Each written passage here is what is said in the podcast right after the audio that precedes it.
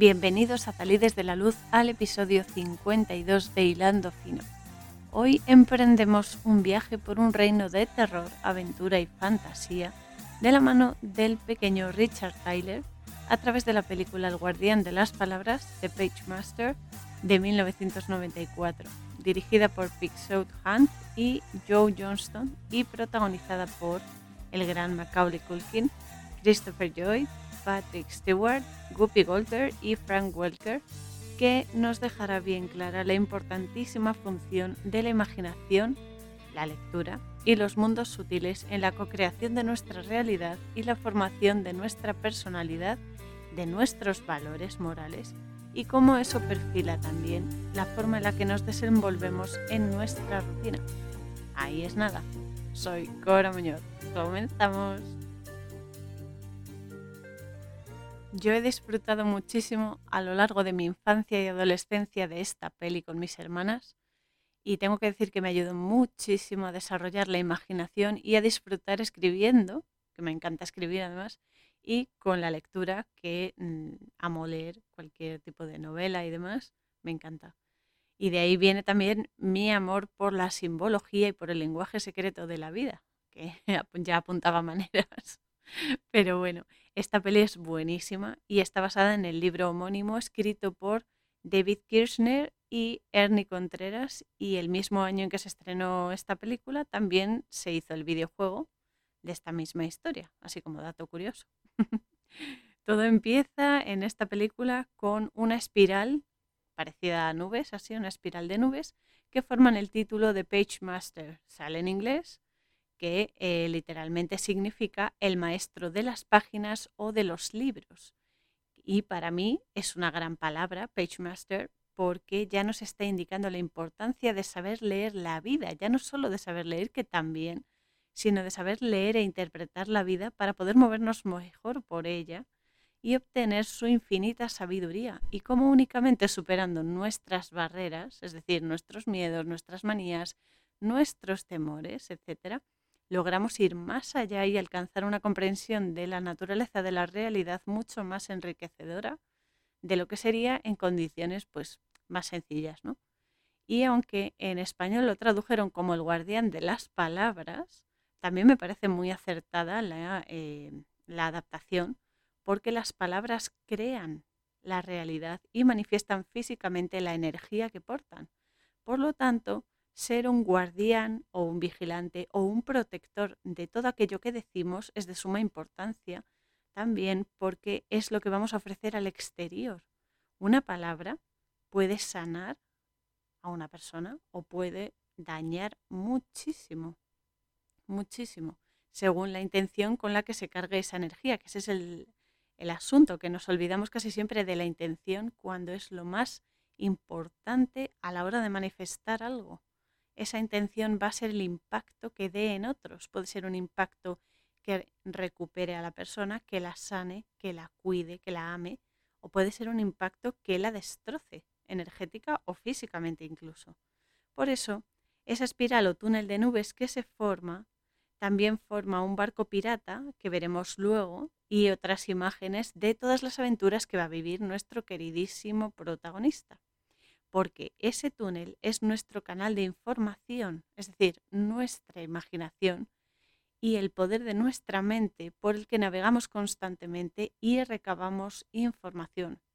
Por eso es tan relevante que los niños desde bien pequeños imaginen y jueguen y se creen sus propios mundos, que disfruten creando historias, escribiendo y leyendo todo lo que puedan, y no tanto que estén con las maquinitas, que anulan ese poder creativo de la persona innato, porque estimular la imaginación hace que el canal de manifestación de la energía que somos todos y cada uno de nosotros tenga más y mejor calidad y sea grande. Luego la comprensión va a ser mucho más profunda y mucho mejor. Luego está el tema, que no solamente es saber comprender y saber leer la vida, sino el tema de saber dirigir bien esa energía. Es decir, de saber ponerle la intención adecuada, la buena, ¿no? La intención es el timón que debemos manejar, ¿no? Para movernos a través de las creaciones que manifestamos, para manifestar físicamente las cosas que generen bien, que generen luz y conocimiento y por lo tanto vida. Y eso es lo que nuestro queridísimo protagonista Richard Tyler va a aprender, a reconocerse y superarse a través de las cosas que va a vivir, como también todos nosotros hacemos. Esto viene una buena reflexión sobre todo lo que vivimos, todos y cada uno de los pasos nos llevan a donde tenemos que llegar, aunque no lo creamos, aunque no nos lo parezca y demás, es así. Así que hay que hacer un poco un acto de fe porque es así y se va comprendiendo a medida que se va viviendo. O sea, no hay un, no hay un libro de instrucciones específico, sino simplemente confiar en cada paso y en las cosas que nos suceden y comprenderlas. Así que aquí tengo que decir que el nombre de nuestro protagonista, Richard, es eh, Ricardo y significa rey o líder fuerte o poderoso. Y este es un niño de 10 años que se despierta por la noche por la tormenta que se está desarrollando donde vive. Las tormentas, aparte de ser uno de los fenómenos meteorológicos que más amo del mundo y de todos los mundos posibles, y, e infinitas combinaciones, las tormentas las amo con toda mi alma, simbolizan la aparición de problemas o aquellas cosas que nos ponen a prueba, que son muy necesarias, porque sin ellas no avanzaríamos, no nos superaríamos. Entonces, eh, esto es lo que simbolizan las tormentas y Richard, que repito, es un niño de 10 años, es un niño que vive súper preocupado por todo tipo de peligros y tiene su habitación a prueba de cualquier catástrofe con indicaciones para todo tipo de emergencias. O sea, está obsesionadísimo con el tema de la seguridad y demás, que está muy bien, pero llega a ser obsesivo. Así que se acerca a la ventana tras inspeccionar que todo lo demás está en orden y entonces ve un relámpago un relámpago es un fogonazo de luz. La luz es el conocimiento. Y el relámpago ilumina el tronco de un árbol. Es decir, va a tener en esta experiencia una iluminación en sí mismo, en el árbol. Es, un, ya es una introducción, porque todos somos un árbol de las vidas. Entonces esto quiere decir que él va a recibir esa iluminación, él va a recibir esa, esa información, esa experiencia para poder evolucionar. Pero claro, en este momento lo que le pasa es que se asusta y eh, sale corriendo a la habitación de sus padres, eh, pues eso, súper asustado, porque eh, eso hace la luz y el conocimiento, ¿no? Que cuando somos capaces de ver lo que hay detrás de la fachada, de la apariencia de las cosas, lo primero que nos ocurre es que nos llevamos la sorpresa del siglo primero, porque es algo inesperado, y después nos asustamos porque es demasiado grande lo que vemos. Pero está muy bien. Y eso es lo que le va a pasar a Richard, que va a aprender a leer la vida. Pero claro, cuando llega a la habitación de sus padres, los oye que están hablando de la obsesión que tiene el niño con los accidentes de todo tipo, con la seguridad, con las estadísticas y todo esto, y cómo eso no le deja disfrutar de la vida, no le deja ser un niño y divertirse y aprender y, y disfrutar y también equivocarse, ¿no? Lo que es vivir, vamos. Entonces Richard, que está escuchando al otro lado de la puerta, oye un trueno y vuelve corriendo a su cama todo asustado y se tapa completamente y enciende su linterna debajo, de, debajo del, del nórdico. Así que al día siguiente, su padre, que le está construyendo una cabaña en un árbol, le pide que le pase una bolsa de clavos para eh, seguir poniendo las tablas de madera en el suelo y tal. La respuesta de Richard es que, hola, la, hay un 11% de probabilidad de accidentes en una cabaña en el árbol. ¡Tachán! 11%, claro que sí, no podía ser otro número, es el 11% y no el 12 o el 13, es el 11% de probabilidades. Y esto, la verdad es que es verdaderamente curioso porque está hablando de una cabaña. Una cabaña es un símbolo que eh, representa un refugio, ¿no? un lugar donde te guareces, donde juegas, donde te desarrollas e imaginas, ¿no? un espacio especial que todo niño, pues, o casi todos hemos tenido, ¿no?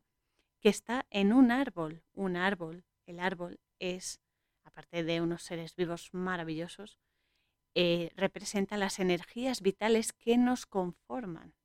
Y claro que hay un 11% de probabilidad de accidente. Un accidente es que ocurre algo inesperado, ¿no? Entonces, esto es así y en cierto modo Richard tiene razón. Hay un 11% de probabilidades de que ocurran accidentes en una cabaña en un árbol porque somos un auténtico árbol de las vidas, vidas porque hay vida física y vida espiritual y ambas van parejas. En hebreo el árbol de las vidas se llama Etz Hayaim y obviamente poseemos 11 energías, 11 esferas energéticas maravillosas que nos conforman y eh, son las energías de creación. 11 energías que representan la corona, que es lo que nos mantiene conectados a lo más elevado, la sabiduría, el entendimiento, la bondad, la fuerza, la belleza, que recuerdo que es el amor unido a la empatía, la eternidad, la gloria el esplendor, el éxito, el fundamento o el origen y el reino físico o la presencia física que todos tenemos. Además es que son estas 10 más la energía número 11, que le tengo un amor especial, que se llama Dad.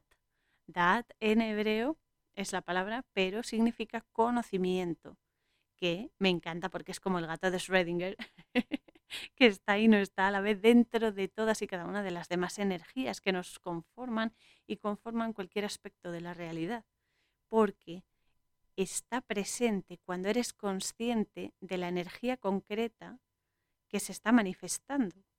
Y no hay edad, no hay conocimiento, es decir, no está cuando no trabajas esas energías, cuando eres inconsciente y las utilizas al tuntún, por ejemplo, ¿vale? Entonces, Dad es especial porque está y no está. Es maravilloso, me encanta. Y es la número 11, sí señora. Así que Richard tiene parte de razón porque hay 11 probabilidades con infinitas combinaciones de que pasen cosas inesperadas, que no tienen por qué ser malas. Esto hay que aclararlo. O sea, algo inesperado no tiene por qué ser malo. Es una experiencia para vivir que te brinda la vida, que te has brindado tú mismo, tu alma, ¿no? Pero tú la ves como algo, una sorpresa, ¿no? Como, hoy, ¿y esto qué pasa? Pero no tiene por qué ser malo. Entonces, estas experiencias, estas energías te llevan a tu interior, a reconocer que eres tu alma y que eres infinito y que todo, todo, absolutamente todo, incluso lo que pensamos que es lo peor, que es malísimo en nuestra vida, que por qué nos pasa esto, porque tal o que cual, todos y cada uno de los pasos, sean de la naturaleza que sean, nos lleva a lo mejor de nosotros mismos, porque todo conspira a nuestro favor. Todo, todo. O sea, esas esas combinaciones, todo conspira a nuestro favor para que avancemos, para que aprendamos, para que crezcamos y sobre todo para que aprendamos a elevarnos, que eso es lo que hemos venido aquí, a vibrar cada vez más alto. La historia es que en la película, concretamente, porque este es el significado energético espiritual, pero claro, aquí en la película vamos a centrarnos en este contexto audiovisual porque todos los símbolos tienen energía, pero esto hay que aclararlo, en cada contexto va a predominar una, eh, un tipo de energía u otro. Entonces, en el contexto audiovisual, en esta historia, en esta película, lo que nos quieren hacer es el primado negativo con el número 11. El primado negativo es decirte las verdades entre argumentos de comedia o drama para generarte un rechazo en la memoria implícita que es emocional. Es decir, cuando tú veas eso, esa verdad, lo rechazas, lo rechazas automáticamente y entonces te genera, pues eso, un, digamos, un desapego con ello, ¿no? Entonces nos quieren hacer ese primado negativo con el número 11, porque el 11 es el símbolo de la pirámide, que representa, por supuesto, el conocimiento, la ascensión o elevación energética y mental y de todo tipo, y la comprensión plena de la vida. Eso es lo que significa el número 11, pero la élite lo utiliza como símbolo de dominación. Además, el símbolo de la pirámide ya sabemos que lo han, eh, se lo han agenciado para ello. Pero la pirámide es un símbolo universal, quiero decir que no es solamente de la élite. Podemos utilizar todos y cada uno de nosotros y hago un pequeño lapso aquí para explicar que la pirámide la tenemos nosotros. La mejor pirámide que tenemos de ascensión, aparte de ser un árbol de las vidas, como he dicho antes, es concretamente nuestros dos ojos unidos a la glándula pineal, que es nuestro tercer ojo, que si os fijáis, están formando una especie de pirámide. Esa pirámide nos da todo el conocimiento el que se ve y el que no. y eso es lo que no quieren que sepamos, pero lo sabemos. eso es lo mejor, que lo sabemos y lo utilizamos. Así que ya no es exclusivo de ellos. ¿eh? Eso ya por ahí no nos pueden engañar. Así que que se aguanten. y porque quiero ser educada, pero bueno. El caso es que es eso. Nos quieren hacerse primado con el número 11, pero, eh, repito, no es algo únicamente de la élite, el número 11, ni lo que significa, ni la pirámide, ni nada. Eso es algo universal, que nos han hecho creer que ese conocimiento es solo suyo. No, es de todos, es de todos. Así que lo utilizamos, pero para hacer el bien, no como ellos. Y esa es la historia, para hacer que las cosas se desarrollen, para crecer y para llegar a mejores razonamientos sobre la vida. Eso es lo que tenemos que hacer con el 11 y lo que significa.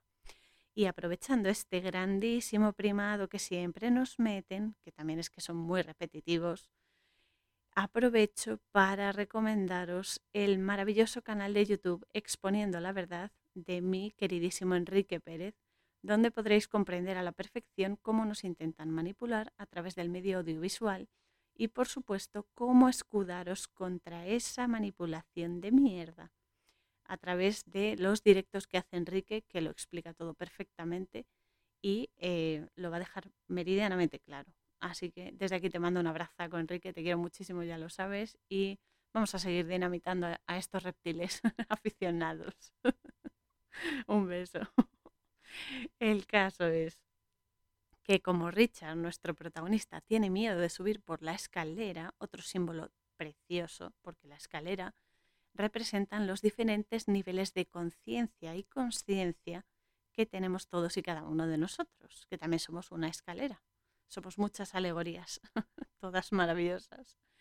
Y entonces el padre le dice que ponga la bolsa de los clavos en un cubo que lo sube con una cuerda, ¿no? Pero claro, Richard se distrae al subirlo y suelta la cuerda. Entonces el cubo le da al padre en la cabeza y el padre se cae al suelo desde la cabaña, ¿no?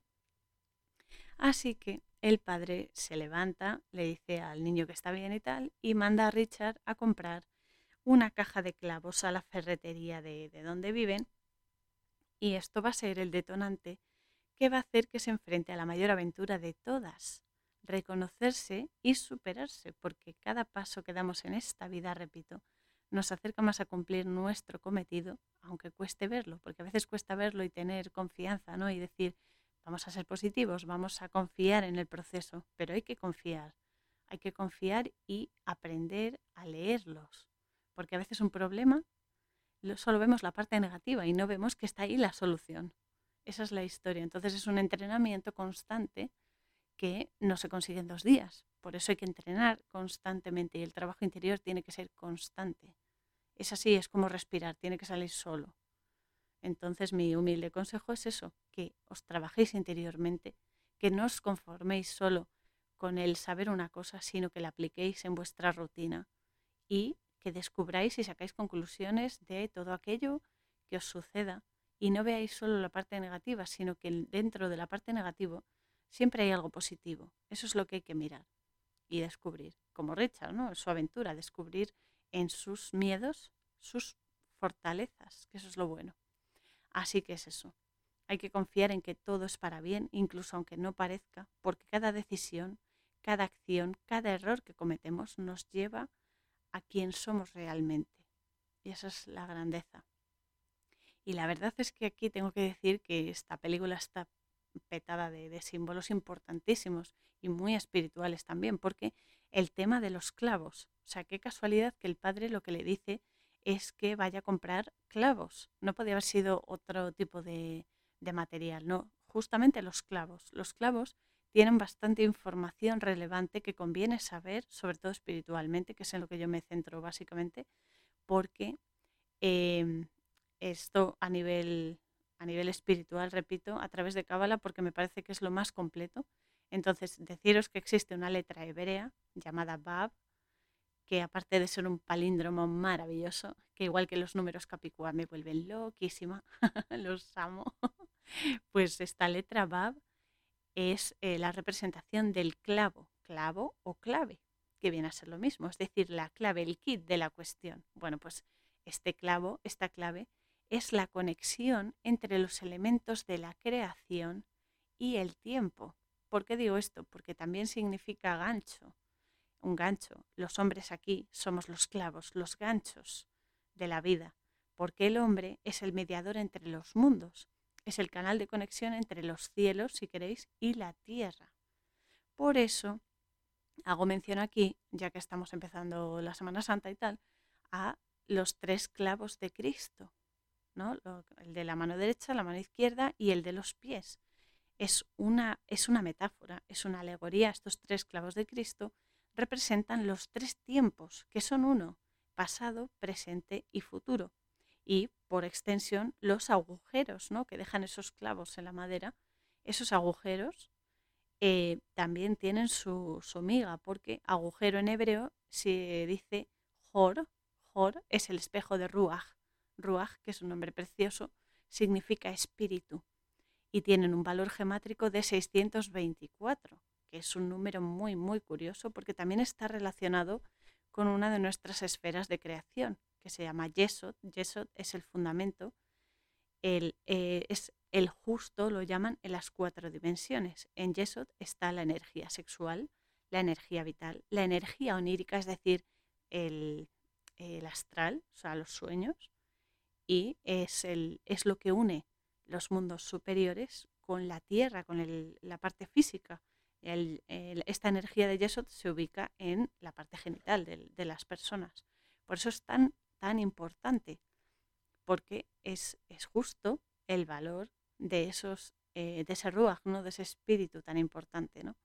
en las cuatro dimensiones que tenemos, que luego hablaremos de ella. Entonces, los tres clavos de Cristo son tres espíritus, espíritus porque son agujeros, es un espacio donde hay aire, aire, espíritu.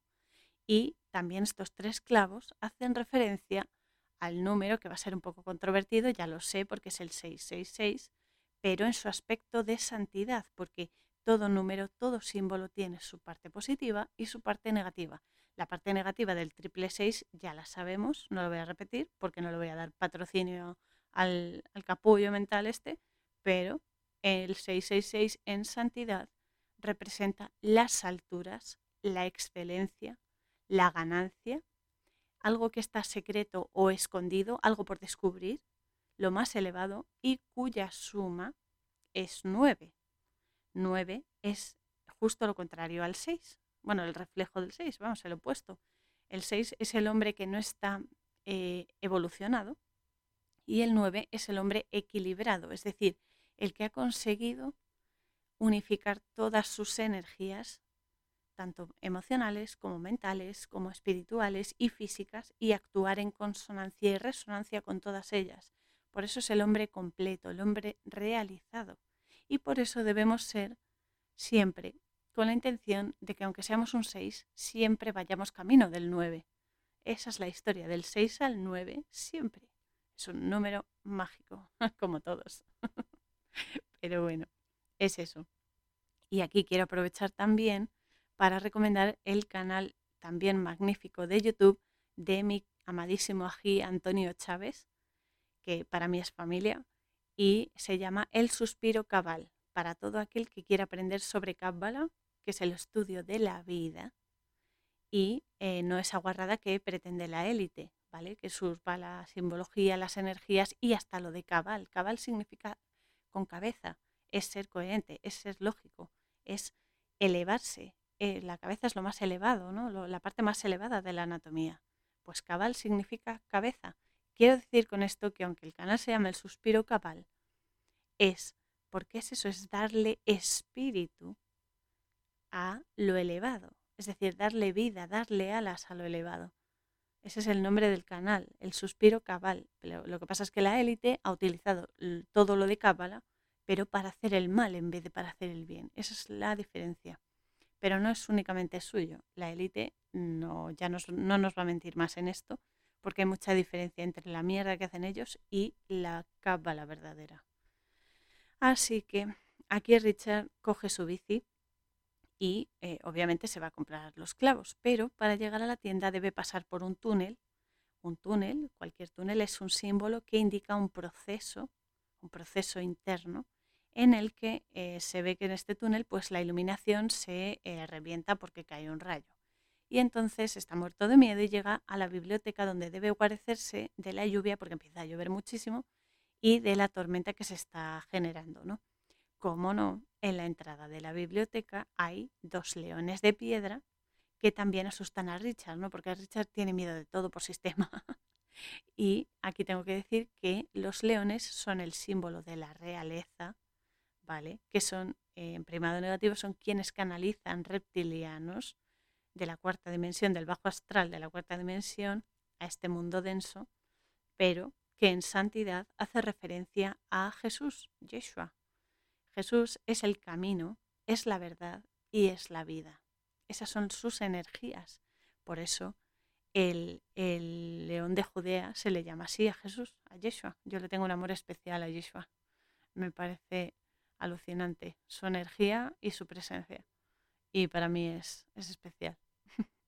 Así que ya dentro de la biblioteca, Richard conoce al señor Dewey, que es el bibliotecario, que intenta convencerlo de que se sumerja en la maravillosa eh, aventura de los libros y sus historias. Pero claro, Richard está tan obsesionado que solo quiere saber dónde está el teléfono para avisar a sus padres de que está allí y vengan a recogerlo. Inconscientemente, lo que está haciendo Richard es pedir a gritos un cambio de frecuencia en su vida, porque está preguntando por el teléfono. El teléfono funciona por ondas, las ondas son frecuencia. Por lo tanto, lo que está pidiendo es un cambio frecuencial en su vida, pero a lo bestia, y obviamente lo que pides se te da.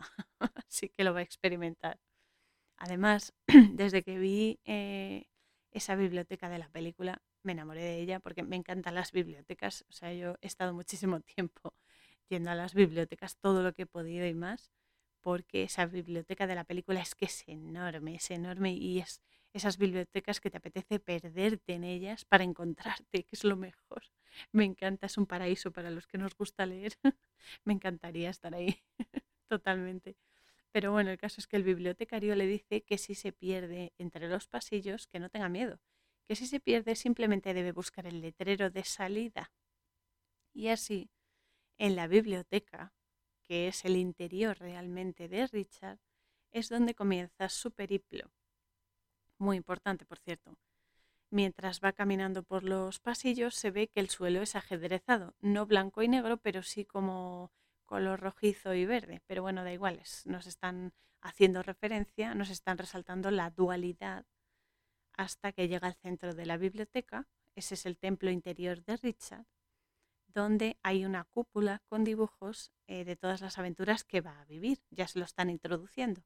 Y por supuesto se pone en el centro de una rosa de los vientos, que, oh casualidad, casualidad, estaba ahí la rosa de los vientos, como no, que representan los cuatro mundos de creación y nuestros cuatro elementos, cada uno correspondiente a una letra del nombre Yud Hei Bab Hei, en hebreo, que es uno de los nombres de Dios, por supuesto.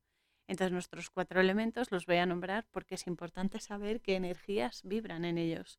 El fuego, el elemento fuego, es el mundo de la emanación, representa la divinidad, la pureza, la voluntad, el entusiasmo, es el plano espiritual del hombre, sus valores más elevados y es la letra Yud del nombre, Luego tenemos el aire, que es el mundo de la creación, es donde se definen las ideas, el pensamiento, intelecto, y es la primera Hei del nombre de Dios. Luego está el elemento agua, este es mi elemento, maravilloso, que es el mundo de la formación de esa idea, es el diseño y la proyección de esa idea, la emoción, el sentimiento, la conducta, por supuesto, y también esos obstáculos a superar para proyectar esa idea. Que esto es lo bueno, los obstáculos, los problemas son necesarios para avanzar. Y el agua es eh, la letra, representa la letra Bab, que ya hemos hablado antes de ella, el gancho, que em, es la letra Bab del nombre de Dios. Y luego tenemos el elemento tierra, que es el mundo de la acción y la materialización está representado por los cinco sentidos limitados que tenemos físicamente y representa también el objetivo o la meta que se quiere alcanzar, lo tangible, y es la segunda Hei del nombre de Dios. De esta manera, estos cuatro mundos, estos cuatro elementos de creación y los cuatro niveles del alma también que se corresponden con ellos, trabajan juntos para crear todo, todo lo que vemos, todo lo que hacemos, todo lo que oímos, todo lo que pensamos, todo, todo, todo se crea con estos cuatro elementos. Y Dios está en ellos. Entonces trabajan juntos para crear. De esta manera, cuando tú concibes un proyecto o concibes una idea, estás utilizando el elemento fuego para captar esa idea. Y una vez tienes esa idea, necesitas de la unión de, de, las diferentes, de los diferentes conceptos. Aquí entra en juego el aire para superar las circunstancias adversas que puedan darse que impulsan la formación de esa idea. Es decir, el agua, cuando tú superas los obstáculos que te impiden realizar esa idea o llegar a esa meta de la idea, estás usando el agua, ¿vale? Que es un elemento emocional. Y cuando superas eso, te permiten materializarlo, es decir, el elemento tierra. Entonces, siempre lo vamos a utilizar para todo. Fuego, aire, agua, tierra, constantemente. Es decir, captamos una idea de lo elevado, la definimos mentalmente, ¿vale? O sea, captamos una idea de lo elevado, fuego. La definimos mentalmente, aire. La cargamos con nuestras emociones, agua, y eso impulsa su formación física en el exterior, que es el elemento tierra, para que quede claro. Entonces, este proceso lo hacemos constantemente y muchas veces de forma inconsciente, porque no estamos ahí analizando cada segundo lo que hacemos, lo que pensamos, porque entre otras cosas nos volveríamos locos, ¿vale? Pero lo hacemos constante y muchas veces inconscientemente. Y de lo que se trata es de estar constantemente haciéndolo con toda la conciencia posible en ello. Y Richard obviamente no va a ser menos. Lo que pasa que con el agua que le gotea del abrigo, eh, se resbala y cae en el centro de la rosa de los vientos y se queda desmayado, pero él ve que se levanta. Entonces cuando se levanta, la pintura de la bóveda empieza a derretirse y a caer al suelo así a chorro vivo, ¿no? Porque aquí Richard está empezando a creer, está empezando su viaje interior. Y su imaginación, claro, lo alcanza por todas partes. Y aquí empieza la parte de dibujos animados porque es eso, ¿no? Ya está en su interior, está viviendo desde su interior esta revelación, por así decirlo. Y es entonces cuando aparece el guardián de las palabras, que aquí es una referencia a Dios, a nuestra alma, en este caso el alma de Richard, que está introduciéndolo en el autodescubrimiento. Y es muy importante. Para mí, y esto lo digo como anécdota, eh, Consuelo es la bibliotecaria del pueblo en el que vivo y eh, fue una gran ayuda cuando yo vine a vivir al campo y demás, fue una gran ayuda en el descubrimiento literario durante mi infancia y mi adolescencia, porque yo ya amaba leer desde bien pequeña, que con dos añitos ya leía los titulares grandes de los periódicos, pero gracias a ella, a Consuelo, descubrí grandes novelas, concursos literarios en los que participé y un mundo infinito de posibilidades que también me ayudaron a leerme interiormente, que esto es lo importante los libros son un reflejo más de lo que tú tienes dentro y eso te ayuda a asimilar muchísimas cosas de tu interior. Por eso es un aprendizaje constante. A mí me ayudaron muchísimo a leerme interiormente y a descifrar el código de la vida. Ahora a través de Cábala y gracias a mi agía Antonio Chávez, pues comprendo mm, con mayor profundidad eh, el lenguaje que hay, el lenguaje vital bajo la apariencia de las cosas. Entonces yo estoy muy agradecida porque a mí la lectura me ha servido para desarrollar la imaginación, para sanarme por dentro y para entender mejor lo que me pasa y por qué me pasa. Y eso es una liberación total. Por eso animo a todo el mundo a que, a que se anime a conocer de verdad la vida, a vivir. Y no solo ver lo negativo, sino ver lo positivo de lo negativo que lo tiene ver la solución en el problema y enfocar siempre en lo positivo, porque es alucinante. Y desde aquí quiero mandar un besazo enorme a Consuelo, la, bibliotecaria, porque la quiero muchísimo y, y la verdad es que fueron unos años súper maravillosos en esa biblioteca tan maravillosa que ella le daba un toque súper especial. Bueno, y lo sigue haciendo. Y desde aquí le mando un besazo enorme. Por eso aquí el bibliotecario es el guía de Richard Richard en su interior ve al bibliotecario con la apariencia del guardián de las palabras, porque es una metáfora también, ¿no? Es su alma indicándole el camino hacia sí mismo, hacia el autorreconocimiento. Es entonces cuando en un carrito de libros eh, se sube en él, porque el, guardián de las palabras le dice que ahí empieza su viaje, se sube en el carro de libros, choca contra la cabina telefónica que estaba buscando y descubre a su primer amigo, que se llama Aventura, que es un libro con apariencia de pirata que lo convence para sacarlo de la biblioteca a cambio de que se lo lleve con él a su casa. Aventura, la aventura, es un símbolo de la búsqueda del sentido de la vida a través de la transformación del mal en conciencia y en cosas que hagan el bien, y también de la búsqueda de la amada. Esto es muy épico y muy literario también, pero la amada, como lo llamaba Jesús, la amada es el alma, es la búsqueda del alma. El alma es la amada de todos, porque es quienes somos, ¿no? Entonces se trata de buscarla, de unirse a ella. Y también conoce a otra, a su segunda amiga que se llama fantasía. La fantasía representa el mundo de las ideas, las representaciones mentales que tenemos sobre aspectos de la realidad imaginada. Y es buenísimo porque, claro, va a aprender de todo, Richard. Entonces, Aventura la lía parda, es que Aventura siempre la está liando parda, tiene ese don. y entonces, em, la lía parda porque quiere ser el libro exclusivo que saque Richard de la biblioteca, o sea, quiere ser el único que saque Richard de la biblioteca y entonces, como Fantasía también quiere que la saque de allí, pues se enfada Aventura y abre el libro del perro de los Baskerville. No podía abrir otro y claro, sale el perro del libro todo enfadado, va por ellos y tal, y salen los tres corriendo y se tienen que meter a través de una estantería por un hueco donde no hay libros y pasar a la sección de terror. Entonces, claro, esta sección pues obviamente es muy inhóspita, es muy oscurita y tal, y los tres ven el letrero de salida, pero ven que deben cruzar un caserón para eh, llegar al, al, letrero, ¿no? A la salida.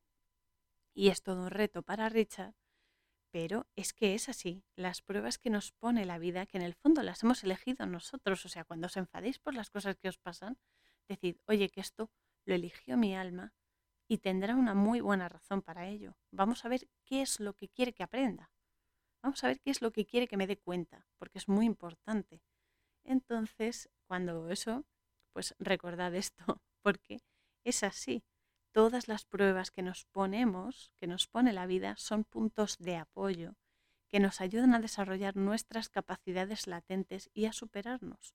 Resulta que la mansión a la que van a ir y que tienen que atravesar es del Dr. Jekyll y obviamente su alter ego Mr. Hyde. De nuevo la dualidad cómo no, ambos aspectos de la naturaleza humana. ¿no? El doctor Jekyll es la parte racional, la parte consciente y dispuesta a avanzar en la vida con conocimiento. Y luego está Mr. Hyde, que es la parte salvaje, ¿no? Es cuando el ego lo tenemos desmedido, ¿eh? que lo dejamos salvaje, que, que, dejamos que nos domine y nos lleva a lo peor de nosotros mismos, ¿no? Y entonces tenemos esa, esa doble cara todos. O sea, a ver, lo controlamos, pero a veces nos sale el lado oscuro, como el lado oscuro de la fuerza. pero es así. Entonces todos lo tenemos. Lo que pasa que es eso, ¿no? Hay que saber comprenderlo y hay que saber mantener el ego en su sitio, porque el ego sirve para darnos presencia y personalidad, pero no nos puede poseer, porque entonces nos convertimos en monstruos verdaderamente. Entonces, eh, es eso, la oscuridad interior de todo aquello que no hemos solucionado interiormente y se magnifica para que lo pongamos solución. Eso es el, el Mr. Hyde, es lo que hace. Se magnifica para que prestemos atención y solucionemos nuestras basuras interiores. ¿Vale? Que es lo importante. Que aquí todo hablar es gratis, yo ahora mismo estoy hablando, pero luego ponerse a ello es más duro y lo sé perfectamente pero es que no nos queda otra. Si queremos evolucionar y queremos avanzar y llegar a razonamientos muchísimo mejores y más adecuados y correctos sobre la naturaleza de la realidad, debemos hacer trabajo espiritual, interior, individualmente, siempre. O sea, es constante, como respirar, como pestañear. O sea, tiene que ser algo que salga solo, que sea natural, que ni siquiera nos tengamos que esforzar, sino que salga solo. como comer a diario, como beber agua, como respirar, cualquier cosa. Tiene que ser natural, o sea, tiene que ser natural. Y es eso. Entonces, es esa parte oscura de nosotros mismos, ¿no? Que nos da miedo, porque claro, es la más salvaje, la más desaprensiva y la más ansiosa por liberarse de ese bloqueo. Y no se lo permitimos, hay que permitírselo, pero para permitírselo hay que ser consciente de lo que esconde ese bloqueo y liberarlo, obviamente. Liberarlo a través de darle el reconocimiento que merece y solucionarlo. Razón de más para eh, mirar fijamente a la cara a esos bloqueos, a esas oscuridades y comprender su origen y ponerle solución para que siga el flujo natural de su energía y no siga bloqueada. Esto es muy importante y hago hincapié en esto porque es vital para todos y en todo momento. Entonces es perfecto porque únicamente haciendo consciente nuestra oscuridad, es decir, iluminándola, iluminándola quiere decir ser conscientes de ella y reconocer ese bloqueo y por qué se ha bloqueado el origen de ese bloqueo para poder solucionarlo. Y uno es así como encuentra la salida o la solución a los problemas y las situaciones que mantienen eso bloqueado y que no nos dejan avanzar. Así que llegan a la puerta y llaman al caserón y al sonar la campana del, bueno, del timbre, no son timbres, como una cuerda que toca la campana. Y entonces al sonar cae otro libro de la azotea, que es nuestro tercer protagonista literario, llamado Terror. Terror, el terror ya sabemos que es un miedo intenso a lo desconocido o lo raro. Es miedo hasta que se comprende eso. Luego cuando lo comprendes no da tanto miedo.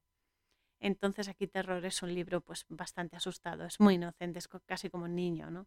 Que encuentra el valor junto a Richard, fantasía y aventura, ¿no? Y, y tiene un final feliz, porque él solo ha conocido todo lo terrorífico, ¿no? Todo lo que acaba mal, triste, etcétera y aquí pues va a tener amigos y va a tener un final feliz. ¿no? Entonces entran juntos en la casa y encuentran al doctor Jekyll, que es la parte coherente y que les advierte ya de que están en peligro y les explica que todos tenemos una parte buena, entre comillas, y otra mala, entre comillas. Digo entre comillas porque una complementa a la otra y hay que saber comprender que lo malo es lo bueno bloqueado y hay que desbloquearlo con lo bueno. Entonces eh, les ofrece una copa. Entonces Aventura, que es un pirata y va ahí de, duro, ¿no? De fuertote, de valiente y tal, pues acepta y justo antes de beber, Terror lo salva al intentar cogerle la aceituna de la copa, porque empuja Aventura y la copa cae al suelo y abre un boquete en la madera, porque es un, es un líquido corrosivo, ¿no? Y entonces eh, ven que el doctor bebe de la copa y empieza a transformarse en Hyde, que intenta atacarlos porque es un monstruo, ¿no? Y consiguen escapar. ¿Y cómo escapan y qué hacen? Pues lógicamente suben por las escaleras. Es decir, para poder escapar de una situación, bueno, para solucionar más bien una situación problemática, suben las escaleras, es decir, suben su vibración, elevan su vibración para acceder a niveles superiores de conciencia y consciencia, la conciencia y la consciencia son hermanas gemelas, van siempre juntas. Entonces, eh, acceden a niveles superiores de conciencia y consciencia que les permiten encontrar la salida o la solución. Aquí hago referencia a la escalera de Jacob, o la escalera de Jacob, que es conocida por ser el canal de comunicación con lo elevado, donde los malakim, los ángeles, los mensajeros, subían y bajaban entregando sus mensajes. Nosotros somos una inmensa escalera de Jacob, que estamos constantemente recibiendo mensajes, energía y emitiéndola. Entonces, tenemos cada uno de nosotros, pues tenemos nuestra escalera, nuestros peldaños, que son niveles de conciencia y de consciencia, y cuando los subimos, accedemos a niveles superiores, y cuando lo bajamos, bajamos la vibración y accedemos a niveles más densos, como puede ser el físico. Entonces, a través de nuestro trabajo interior, accedemos a esos niveles de vibración superiores. Es decir, subir por la escalera significa elevar tu vibración. Y al hacerlo, todas esas franjas, esto es importante, ¿eh? todas esas franjas y esos niveles de frecuencia que son inferiores, que vibran más bajo, dejan de tener influencia sobre ti porque están en otro ancho de banda. Esto es muy importante, porque cuando tú vibras alto estás por encima y las vibraciones bajas no pueden alcanzarte porque están en otra franja diferente. Esa es la historia, están en otro peldaño. Esto es lo que hay que entender. Entonces eso, dejan de tener influencia en ti. Y lo importante es eso, porque cuando vibras alto, esto quiere decir vibrar alto, quiere decir ser consciente de cómo piensas, de cómo sientes, de todo lo que crees y de cómo actúas, cómo pones eso en, en acción, ¿no? En la vida física y si lo haces en consecuencia o no. Porque hay que saber controlar las situaciones para que no te influyan y no te bajen a una vibración inferior. Vibrar alto es ser consciente y actuar conscientemente, por ejemplo, para que se entienda mejor por ejemplo, estás discutiendo con alguien o alguien se mete contigo o te provoca.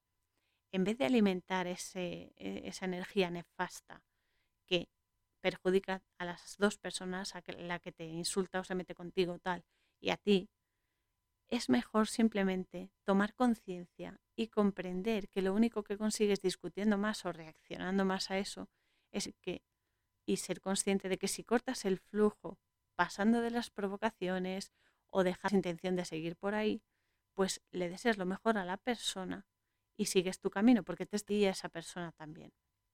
Entonces, este es solamente un ejemplo de los infinitos que hay, pero funciona así. Y esto es importante porque hay gente que se cree que por decir, no, yo vibro alto, ya lo haces. Y no, no es solo decirlo, es poner los medios para que así sea con las acciones, o sea, hay que actuar vibrando alto, no vale decir, nada, yo vi decirlo, ya lo haces, no, hay que, hay que demostrarlo con actos, hay que hacerlo visible, hay que hacerlo en la rutina. Entonces esto es importante porque mucha gente piensa que diciéndolo, manifestándolo con palabras, vale, sí, ayuda, pero no es el todo. Hay que interiorizarlo. Tú puedes decir, sí, yo vibro alto, vale, demuéstramelo, demuéstramelo con acciones, demuéstramelo con actitudes. Esa es la historia, eso es lo importante. Y es algo que se confunde a menudo, porque no es solo decir, sino hacer. Y no es solo demostrar, sino creer en lo que demuestras, porque todo conlleva un esfuerzo, pero el trabajo interior debe ser constante, porque el aprendizaje y la superación también lo son. Por eso, en la peli, llegan a la azotea de la mansión y deben saltar por la fachada para poder escapar, pero claro, Richard eh, se agarra a una planta trepadora, aunque tiene muchísimo miedo, y la planta trepadora hace que pueda saltar al otro lado. Y aquí comienzan a, eh, a atravesar el mundo de la aventura. Y se ve que aún el letrero de salida está bastante lejos y tienen que atravesar el mar. El mar es agua, por lo tanto son emociones, pero también es una cantidad ingente de información que a veces nos puede empachar o nos puede bloquear. Hay que ser muy conscientes en el mar para poder llegar a buen puerto, nunca mejor dicho. Y entonces se van navegando los cuatro en una barca hasta que se encuentran con ni más ni menos que el capitán Acab, que es el personaje, como bien sabéis, de la, del libro eh, de la ballena Moby Dick. Y este capitán Acab, Acab significa, es un nombre hebreo que significa el hermano es padre. Y este capitán va en busca de, obviamente, Moby Dick. Moby Dick es un gran cachalote, tremendo, que este gran cachalote está, el nombre Moby Dick está basado en un cachalote real que se vio en la, cerca de la isla de Moche, al sur de Chile, y al que llamaron Moche Dick, obviamente, y que venía a llevarse a los marineros al otro mundo. Esa es la leyenda. También hay que decir que el nombre Moby Dick en slang en inglés es una expresión que significa imbécil, es peyorativo, imbécil, idiota, etc.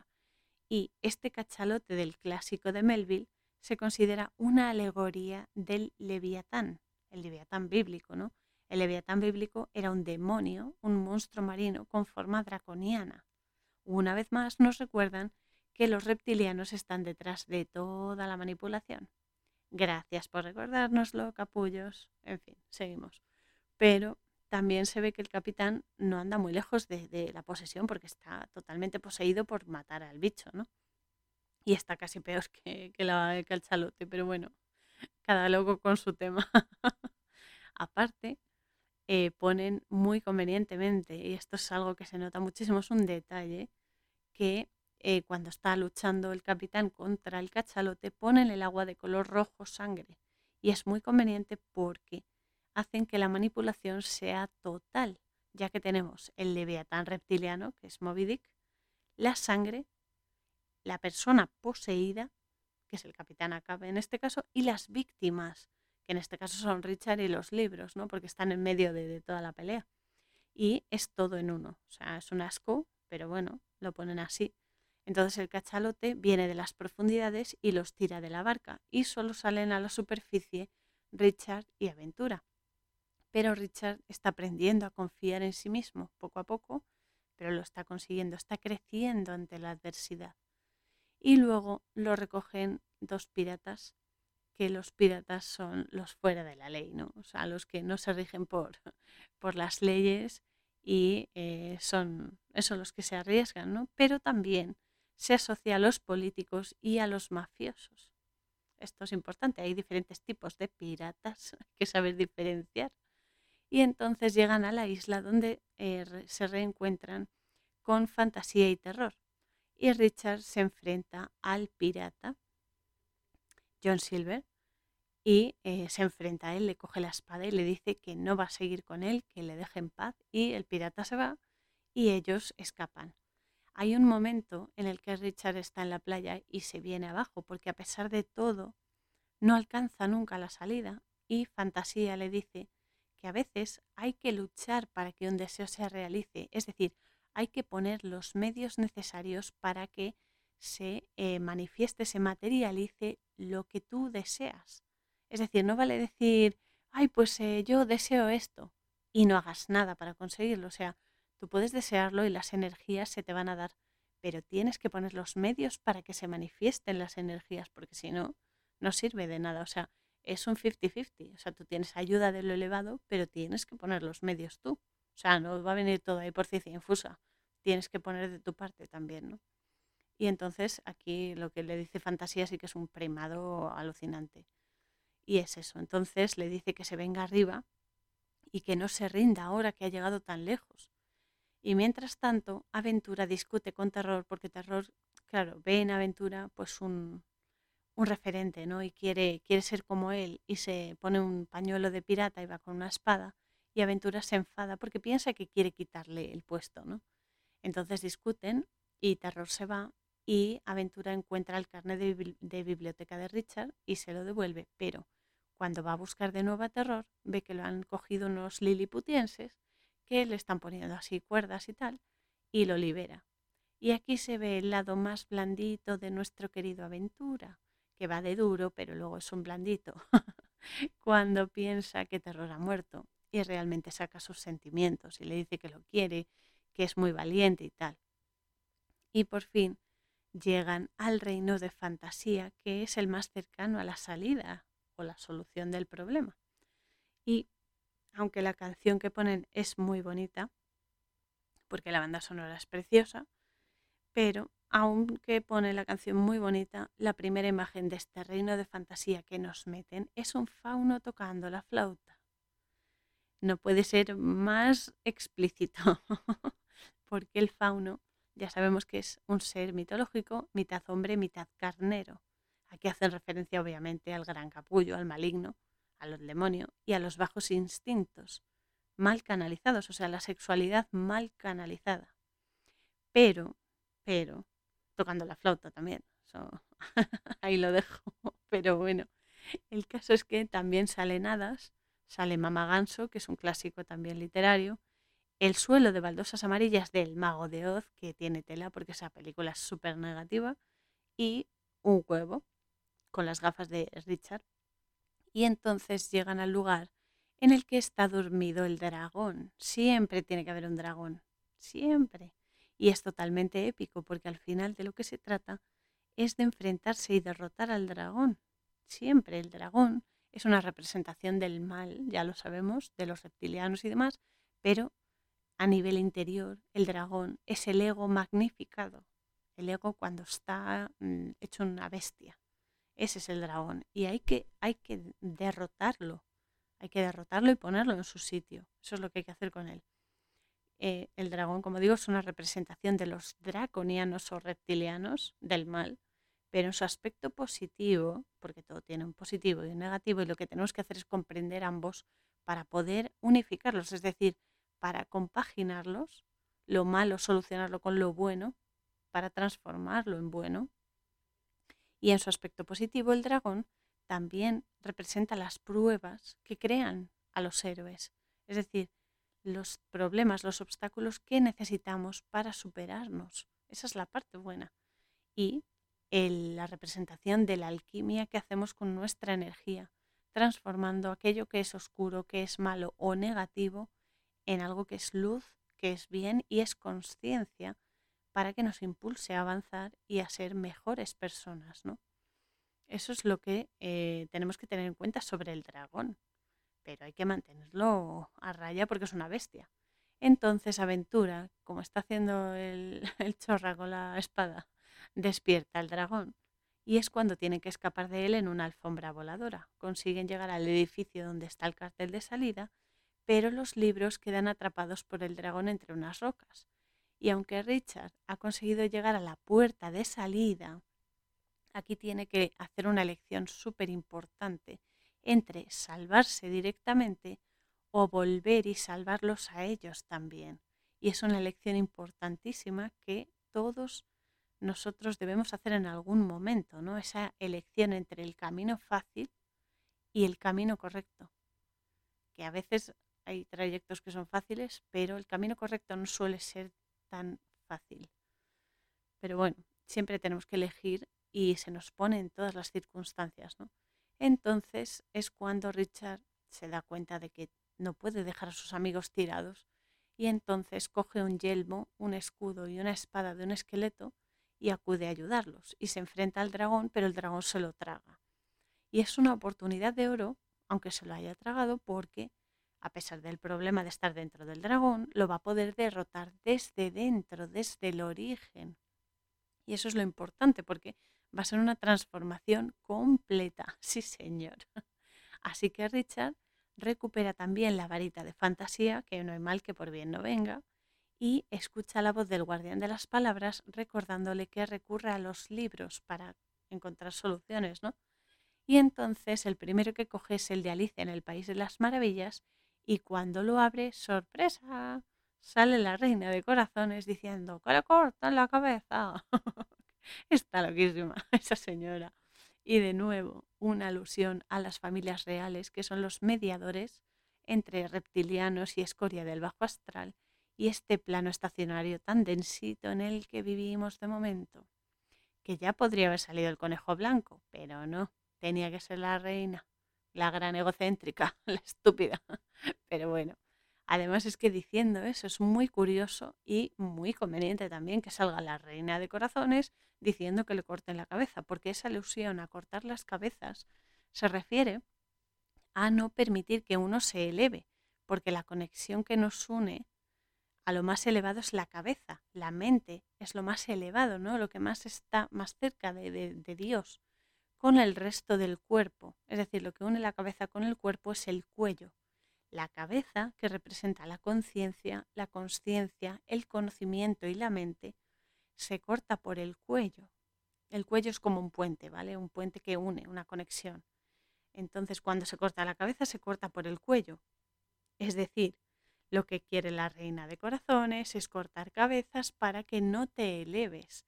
¿Y cómo lo hace? A través del cuello. ¿Y qué hay en el cuello? El cuello tiene el aparato fonador, que es lo que nos eh, hace hablar, lo que nos da voz, lo que nos permite hablar y manifestarnos y opinar y de todo. Entonces, si te cortan el cuello, pues impiden que te eleves, porque te prohíben hablar, te prohíben opinar y manifestar con el habla. Es decir, te impiden crear, porque las palabras crean. Las palabras habladas crean, habladas con la boca o con la mente. Pero claro, si te cortan el cuello, la cabeza se va a la porra. Entonces, eh, todo este tema de la censura a quien no comulga con lo oficial eh, es lo que se está dando actualmente, es la moda. ¿Por qué? Porque quieren cortar cabezas. Somos demasiadas cabezas pensantes. qué ilusos, no, no pueden con ello, no vaya a ser que creemos un nuevo paradigma totalmente diferente a la mierda que, que nos han impuesto, ¿no? No pasa nada, chicos, lo habéis intentado, porque estamos creando este paradigma, así que os damos las gracias por participar, esperamos que os lo toméis con deportividad, ¿eh? que es lo importante, participar. y no lloréis reptilianos, ¿eh? que se os escama demasiado la piel y no es bueno. Ay Dios, pobrecillos, se creen que van a ganar algo y lo tienen perdido desde el principio. En fin, el caso es que al final Richard abre el cuento de las habichuelas mágicas y entonces al abrirlo comienza a crecer la planta de las habichuelas, él se agarra a ella y el dragón, claro, no puede, lo expulsa por la boca y me encanta porque una planta, es decir, lo natural, las plantas, derrotando el mal. ¿eh? Todo un clásico de hoy y de siempre, amigos. Eso es lo importante, recurrir a la naturaleza, que es lo que realmente derrota lo malo. Es así, y te sana. Y consiguen llegar por fin a la puerta de salida. Entonces, al entrar aparece, nada más abrir las puertas, aparece como una especie de óvalo con órbitas, que la verdad es que cuando lo ves se ve el reflejo en el suelo brillante y parece, parece Saturno directamente, em, que tiene como un remolino de frecuencias, como un toroide frecuencial encima, y aparece entonces el guardián de las palabras. Entonces Richard le echa en cara todo lo que ha tenido que pasar para llegar hasta allí y ve en el toroide frecuencial a todos los personajes que a los que se ha enfrentado, ¿no? Y le dicen que ha triunfado sobre el mal, que ha sido capaz de mirar a Moby Dick, es decir, el leviatán, es decir, la bestia, a la cara, y que tiene agallas, es decir, que ha descubierto el valor. Entonces el guardián le dice que si no hubiese pasado por todo eso, no se hubiese podido enfrentar a sus propios temores interiores y vencerlos, y es que es así, solo cuando nos enfrentamos a lo, a lo que nos llega, ¿no? a los problemas y vemos más allá de ellos, se encuentra la solución y el aprendizaje que nos aporta, que es constante. Entonces el guardián también le dice que gracias a ello, ahora triunfará en la vida, ahora y siempre. Y es cuando Richard se ve todavía desmayado, pero ya físicamente en la realidad, encima de la rosa de los vientos del centro de la biblioteca. Ahora ahí se da cuenta de que ha sido todo un periplo interior, porque él aún está desmayado físicamente. Y entonces el guardián los envía de nuevo a la realidad a través del toroide energético, electromagnético, y eh, Richard regresa a su cuerpo y a la conciencia con los tres libros a su alrededor. Cuando despierta, aparece el bibliotecario que le dice que solo se puede llevar dos libros con su carnet de biblioteca. Y Richard pues se pone muy triste porque le dice que necesita a los tres, que necesita esas tres energías para poder vivir. Entonces, como el bibliotecario lo sabe perfectamente, pues em, cede y deja que se los lleve. Y cuando Richard vuelve con la bici a su casa, ya no tiene miedo y se atreve a saltar un, un obstáculo de unas obras en la calle con la bici y a disfrutar de ese salto y a decir, a reconocer que le gusta esa nueva vida, que le gusta ese nuevo, ese nuevo Richard que hay en él. Y cuando sus padres llegan a casa por la noche, pues encuentran a Richard en la cabaña del árbol, porque, claro, se ha integrado con sus energías, ¿no? Y está con aventura, terror y fantasía, y se ha quedado dormido. Entonces los padres lo arropan, apagan la lucecilla que tiene y dejan que duerma allí y los tres libros se ponen a hablar por la noche y a disfrutar de la libertad de estar fuera de la biblioteca, que también está muy bien, y de la amistad que han creado.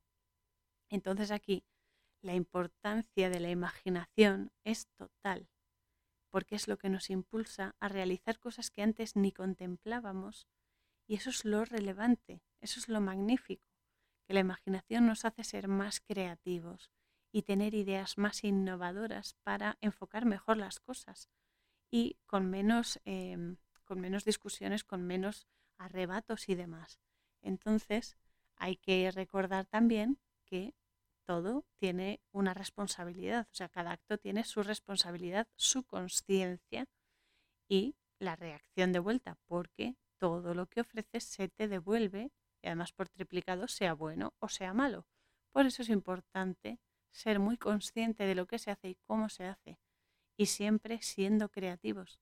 Por eso os animo a que sigáis siendo creativos, a que veáis más allá de lo aparente en cada evento o situación, sea de la naturaleza que sea, y que motivéis especialmente a los niños, a los peques, para que desarrollen este gran poder que es la imaginación que todos tenemos y su comprensión y aprender también a controlarla para que no nos domines y para ser mejores que nuestro yo anterior, que es lo importante. Es muy importante la imaginación. No es cosa de niños, es cosa de todos. Pero los niños son como esponjas y deben, deben aprender a crear con calidad. Así que os animo a que los animéis a crear, a escribir, a cualquier tipo de, no sé, de disciplina artística, cualquier cosa que les dé bien. Hay que potenciar a los niños en lo que se les da bien, porque es lo que han venido a hacer. Es, es en lo que destacan. Eso es la grandeza. Así que adelante con ello y no olvidéis eso, que en la imaginación está la creación. Eso es lo bueno.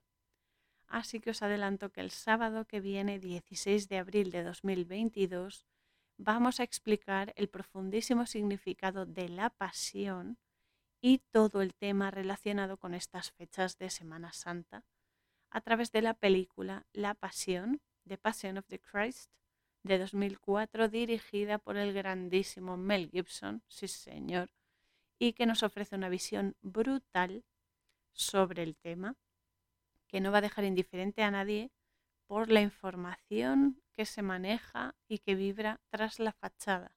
¿Vale? Sé que es una peli dura, pero merece la pena. Merece la pena, más allá del aspecto religioso, estamos hablando de lo espiritual que va más allá y nos va a dar muchísimas respuestas y muchísimas pistas para movernos muchísimo mejor en las situaciones. Mientras tanto, os animo a que curioséis por mi sitio web coraurzon.wixsite.com barra la posada fronteriza y a que me escribáis con sugerencias, críticas, ideas, ampliación de contenido y demás eh, a través de mi email auriel113 yahoo.com, todo junto y en minúsculas. y eh, que me contéis todo lo que queráis, ya lo sabéis. Y también os recuerdo que está disponible en el sitio web en coraurzon.wixsite.com barra la posada fronteriza. Está disponible el nuevo espacio Manam, que es, eh, es un sitio donde se pueden eh, solicitar sesiones de biodescodificación emocional. La biodescodificación emocional consiste en hacer un periplo interior con la persona hasta llegar al origen de la dolencia o enfermedad que tenga para descifrar el código emocional que se llama Bioshock, el código emocional, el, el bloqueo emocional que hay y trabajarlo para que esa dolencia, ese dolor, esa enfermedad, ese malestar se diluya y la energía se restaure. Esa es la biodescodificación emocional y también ofrezco lecturas oníricas, que es interpretación de sueños, ¿vale? Para todo aquel que eh, lo crea necesario, lo necesite o quiera probar.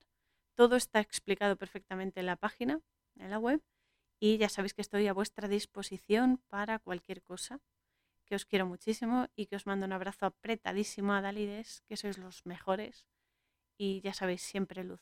Tirad del hilo y expandid vuestra luz al máximo porque las opciones son infinitas y eso es lo que más me gusta, ya lo sabéis, y que todos impulsen vuestra búsqueda de la verdad, que cuando la encontréis, y lo importante es esto, no os quedéis solo con saber la verdad, sino con manifestarla para que otros también lo puedan hacer. Esa es la grandeza.